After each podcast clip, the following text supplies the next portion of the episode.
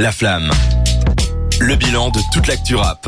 C'était la MZ avec Toi sur moi, la MZ, un groupe qui nous manque. Vraiment, c'est triste qu'ils se soient séparés, mais bon, on espère avoir des nouvelles de Joker dans, dans peu de temps, peut-être. Ouais. On aura de- du nouveau. J'ai, je profite de cette occasion, on est à la moitié de l'émission plus ou moins, de, pour vous parler, en faire un peu de teasing, et ce sera surtout la semaine prochaine qu'il faudra être là. On va vous faire gagner des places pour Gandhi. Gandhi va faire une, euh, un concert le 8 octobre au Botanique, et on va pouvoir vous faire gagner des places à l'antenne, dans la flamme, sur des terres. Donc, écoutez-nous la semaine prochaine, on vous expliquera comment ça va se passer, et euh, peut-être même qu'on vous appellera à l'antenne pour vous annoncer que vous avez gagné, comme dans une vraie radio. C'est quoi ta radio préférée? Skyrock Ah la rêve. Eh, belle Je la chantais venir. ah évidemment, elle venait de loin. Du coup, Gandhi, le 8 octobre, au Botanique. On Ça va être exceptionnel, hein. Yes. Gandhi, euh, Retour en force, vrai retour en force. j'ai eu, j'ai eu l'occasion de, de, de, de l'apercevoir, d'un petit peu parler avec lui quand, quand j'avais été euh, au concours tremplin. Comment ça s'appelait? J'ai oublié, j'ai un trou. Ah, c'est ça, concours tremplin. Concours tremplin, c'était Je- ça? Ah non, peut-être pas. On avait reçu euh, Amuna et Acro qui étaient jurés pour le Moi, j'y étais pas. Mike mais- Controller. Ouais. Ah, Voilà. Et du coup, il y avait Gandhi qui était là aussi, et très sympa, vraiment très sympa. Et puis vous, vous l'aviez vu en concert. un concert euh, au Café quelques semaines. Central. euh, Il avait l'air très sympa aussi. On lui Ouais. avait parlé, mais il avait l'air très Ambiance, sympa. euh, de- ambiance incroyable. Voilà, si vous voulez demander s'il est sympa, demandez à Louis qui l'a interviewé pendant, pendant une heure Aussi, et demie oui. dans, dans ce podcast d'augmentation que vous pouvez retrouver sur Tout le site fait. de Déter et sur toutes les plateformes de streaming. euh, SO de Louis. voilà. Et SO à tout le tout le reste de Déter aussi, de- j'ai envie d'en parler. Ouais. SO à Ryan qui a sorti sa qui a fait la première de leur émission mercredi, j'ai écouté, c'était très très chouette. La ref. Ah non, c'est pas la ref, c'est. Non, le- non, c'était, euh, j'ai pas le titre, mais c'était sympa. Par contre, il manquait un peu de gens. C'était en tête à tête. Oui. Et quand ils ont fait le blind test, moi, je vais leur demander de m'inviter parce que je les avais tous. c'était incroyable, plus rapide qu'eux. Mais Enfin, que le franchement, c'est cool. Le concept, c'est qu'ils prennent une année dans une ou plusieurs années dans le rap Là, et ils vont fait euh, 1999. Ouais, ils vont reprendre plusieurs euh, morceaux, plusieurs artistes iconiques, euh, en parler et après écouter des morceaux. Et franchement, c'est très très chouette. Et puis dimanche, il y aura la première de là j'ai pas le nom du coup, c'est Euh, l'émission de Manu. l'émission de Manu, on va l'appeler comme ça, l'émission de Les Manu. gars, vous êtes vraiment pas professionnels. hein. fera sa première. Moi j'aime que la flamme, d'accord? Non, c'est pas vraiment. On leur fait des gros bisous. Ils vont faire leur première. Le concept c'est que ils inviteront chaque semaine des, des artistes euh, bruxellois, euh, des rappeurs bruxellois, qui feront des lives, qui parleront, qui feront des interviews. Enfin bref, ce sera très très chouette. Rendez-vous dimanche sur Déter.be. Ouais. On arrive à un autre retour, un retour qui cette fois-ci. attends, attends, j'ai juste les noms quand même. Oui, merci. Donc l'émission du mercredi 20h-22h c'est la capsule et l'émission du dimanche 20h-22h c'est la relève. Ah, allez, En voilà. plus, les noms sont trop stylés. ça- On est À vraiment débiles. ouais. LA tu vois, genre comme Los Angeles, genre Oui, la et nous, c'est capsule, nous, c'est la flamme. LA fou. Flame. Les, et les bytes. Et SOATO aussi, je l'avais pas fait. SOATO, bien sûr. Ouais, Théo. Le plus grand écrivain de C'est cette la ville. plume, comme sur la main le milieu. La plume. Bon, Et il devrait lancer une émission où il Ouais, l'appellera ouais, la plume. oui, la plume, ce serait incroyable. Et juste Enfin, il écrit. Et on écrire. ce serait cool. Messieurs, on va parler de Luigi. On écoute un extrait. Téléfoot.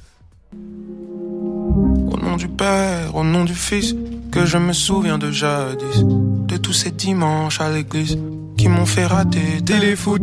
D'un prophète aux cheveux lisses, de la main de ma mère qui me glisse une jolie pièce de monnaie, juste avant qu'on me tende un panier.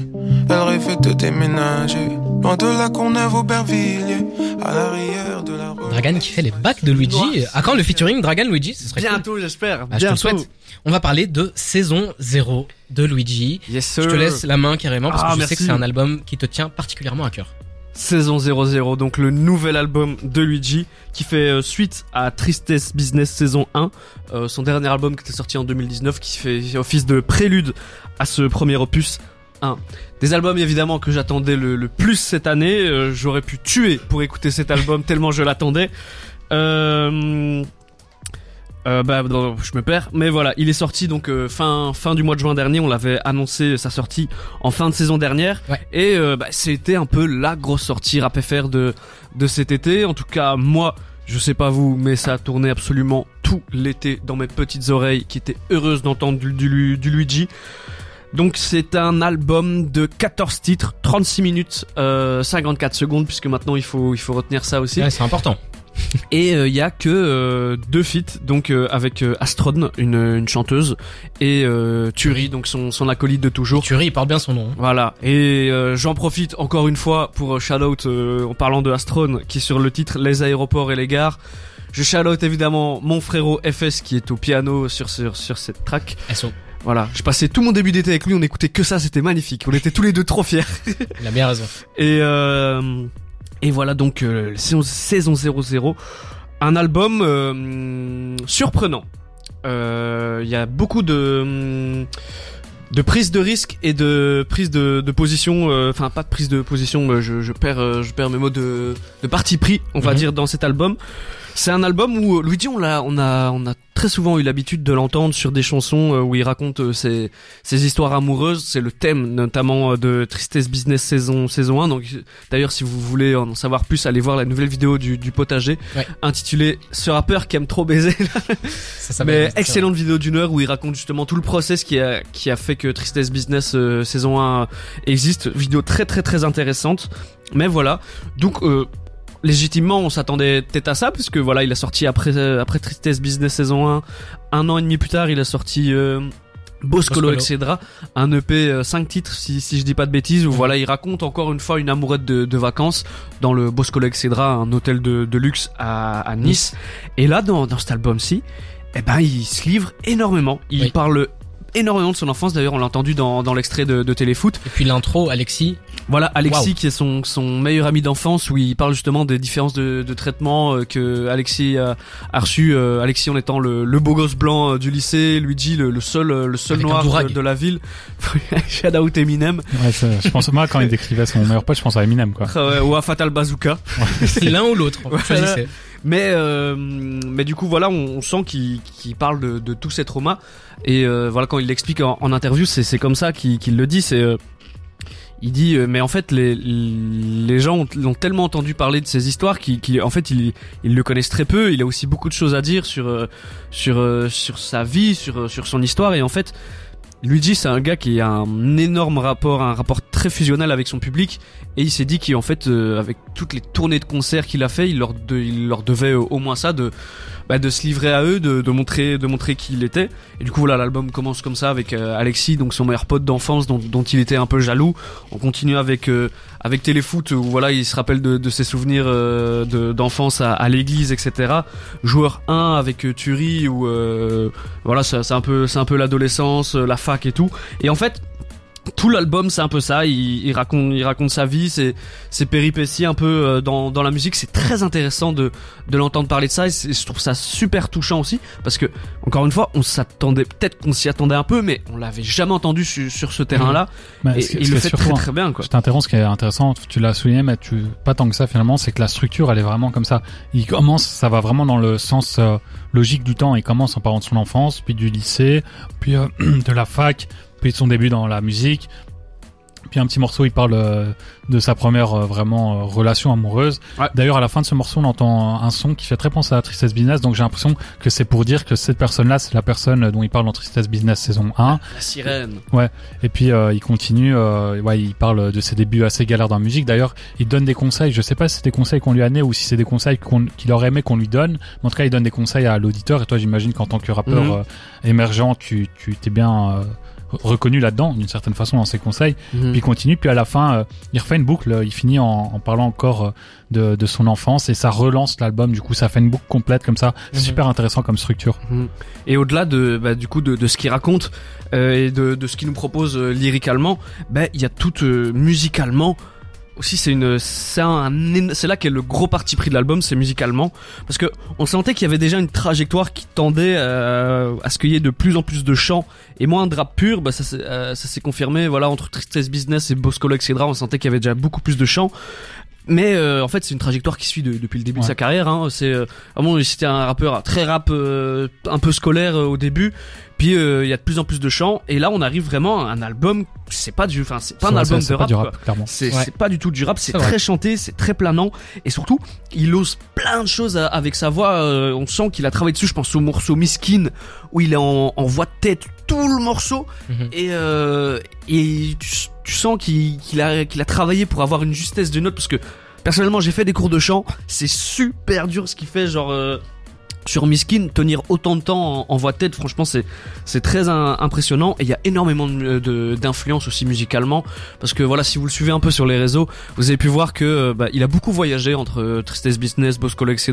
et, et, euh, Et donc cet album saison 00, il a été beaucoup en Amérique du Sud, Mhm. énormément, euh, pas celle de Frisk Orleans, mais euh, il a énormément été au Brésil. Et je trouve qu'il y a beaucoup d'influences, euh, notamment euh, bossa nova. Il y, a, il y a quelques morceaux où voilà, il reprend, il reprend un peu euh, ces, ces influences-là. On sent que Ryan Coffey.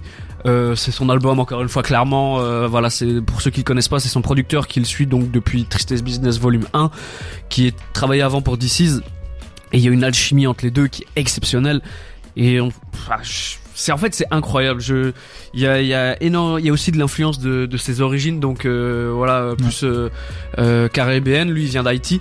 Donc euh, il y a tout ça qui, qui Là s'additionne. justement, il met la place aux instruments et à l'instrumentalisation dans les euh, dans les espèces d'interludes qu'il y a comme ça, euh, qui viennent euh, rompre un Ça peu le, rythme d'album. Ouais. D'ailleurs, c'est marrant. Enfin, c'est marrant non, mais ce morceau-là, typiquement, ça va aller. Ça correspond bien au morceau d'avant, dans lequel il parle euh, du fait que voilà, il sait pas euh, ce que va devenir sa vie, euh, la fac, ça lui plaît plus, puis euh, une relation amoureuse et tout. Puis il parle de ce morceau-là, enfin, ça va aller, qui vient vraiment comme une une espèce d'interlude, mais qui a un double sens parce qu'encore une fois, on pourrait dire que ça s'adressait à lui quand il était petit, mais ça s'adresse aussi aux potentiels auditeurs ou auditrices qui, ont, qui rencontrent des problèmes. Donc moi je trouve c'est vraiment super intéressant en termes d'écriture. Euh, ouais après c'est pas du rap quoi. C'est mais je trouve ça bien aussi que ça ramène ça dans le rap français, Ouais. dans le hip hop français, c'est que finalement aux États-Unis il y a, y a Black, Sislak, euh, dont malheureusement on n'a pas parlé dans cette émission parce que c'est pas du rap, mais là on parle de Diddy parce que c'est pas du rap. Enfin bref. On le fera peut-être un jour. Et du coup euh, je trouve ça bien que euh, voilà j'ai pris mes places pour Six Lack en février il y a, il y a ça dans le, maintenant dans le rap français parce que c'est un truc que, que Dizzy l'a fait en premier, il me semble. Enfin, non, il y avait sans doute d'autres, mais que Dizzy était le premier rappeur à l'avoir assumé jusqu'au bout. Mhm. Et euh, là, finalement, il y a Luigi et je pense qu'il y en aura d'autres et c'est super bien. Ça, ça porte de nouvelles couleurs dans ce rap, dans ce hip-hop français, on dira plutôt, qui en manque parfois. Et ce qui est super intéressant aussi, c'est que Luigi, faut se rappeler que genre au moment où il sort Tristesse Business saison 1, ça fait 500 ventes, Ouais, tu vois. Mhm. Et genre, euh, il y a eu toute une stratégie. On parlait en début d'émission de ces artistes qui arrivent à, à tenir sur la durée avec euh, avec un album. Luigi, c'est c'est l'exemple parfait. Trois euh, trois Même pas, même pas avec un album, c'était avec des singles. ouais, euh, trois, ouais, trois ans de tournée euh, pour Ouais. Tristesse Business saison 1. Il y a trois tournées différentes pour pour euh, pour ce projet-là. Et en fait, il a réussi à se faire connaître euh, comme euh, bah, en, en allant chercher en- chercher le public, en allant chercher les gens dans, dans les dans les petites villes. Moi, par exemple, j'ai été le voir à Saint-Quentin, en plein milieu de la Picardie. Donc vraiment des, des scènes ghetto, frère. Enfin, l'inverse du ghetto, mais euh, mais des scènes où tu t'attends pas à voir des, une des nouvelles têtes d'affiche, on va dire, du, du rap français. Et donc, en fait, il, a, il arrive dans, dans une position, au moment de sortir cet album, où, euh, s'il sort un hit, ça pète définitivement, tu vois. Et il, il prend, c'est là où je trouve que la partie pris, le, le parti pris est super intéressant parce que justement, il fait un truc où il sait qu'il va, il va sans doute, il y a une partie du public qui va pas le suivre parce qu'il fait un, une cassure en fait euh, avec son lui euh, rappeur. C'est très différent de, de ceux qui l'ont, enfin de, de Palace, euh, de de euh, des bangers qu'il envoyait en début de carrière, ouais, de, de dernier souffle, tous ces trucs-là, ça se rapproche beaucoup de Marie-Jeanne un peu Mhm. qui était, qui était peut-être un prélude à ce qu'on Luigi qu'on qu'on connaît aujourd'hui. Mais moi j'ai beaucoup de potes très fans de Luigi qui n'ont pas euh, capté le virage. Mais je me dis qu'il y, a- il y a plein de gens qui kiffent qui, qui- qui kiffent Luigi pour ses bangers qui vont peut-être pas se retrouver là-dedans. Ça a l'air honnête en fait. mais en fait il est 100% honnête avec lui-même et surtout l'ambiance chez Fufun Palace donc son label euh, avec, avec ses potes est tellement saine que bah, ils se sont juste dit ok bah, l'album va ressembler à ça l'album va ressembler à ça il y a aucune euh, euh, prétention euh, c'est comme ça qu'on dit Ouais. euh, prétention commerciale derrière, c'est c'est juste ça. faire de la musique pour faire de la musique pour les on l'a fait avec les gens qu'on aime, pour les gens qu'on aime et je trouve que ce label Fufun Palace travaille très très bien que ça fait du bien d'avoir une qualité de travail aussi aussi saine et qui met autant la, la musique au centre parce que honnêtement Luigi aurait pu faire de cet album un album de hits et serait devenu une des plus grosses têtes d'affiche du rap français sans sans aucun problème. Bah il a choisi de, de se faire Ah, kiffer, après, de, de se raconter et euh, enfin après j'abuse j'abuse un peu. Ah, après, c'est ce que je peux. Ouais, je voulais revenir là-dessus. Je trouve que t'es un peu trop dithyrambique en parlant de Luigi qui fait des hits. Il en a jamais fait jusqu'à présent, donc je pense que même pour lui, ça aurait été compliqué de faire un album qu'avec des hits. Et je pense Oui, qu'il le savait, tu vois. Mais il y avait une, il y avait une tentation où il, il, il aurait pu tenter. il aurait, il aurait pu tenter ce ouais. truc-là. Il l'a pas fait. Il était honnête avec, avec lui-même et il a surtout été honn- honnête envers son public. Et, et ça a réussi, il a fait 8000 ventes en première semaine, j'ai Voilà. été check l'information. Vous l'entendez, c'est Fuck You Luigi. Mean de Gunna qui est en train d'arriver. Merci beaucoup pour cette belle chronique sur Luigi. Morceau On revient ça. après une petite musique dans la flamme sur des terres.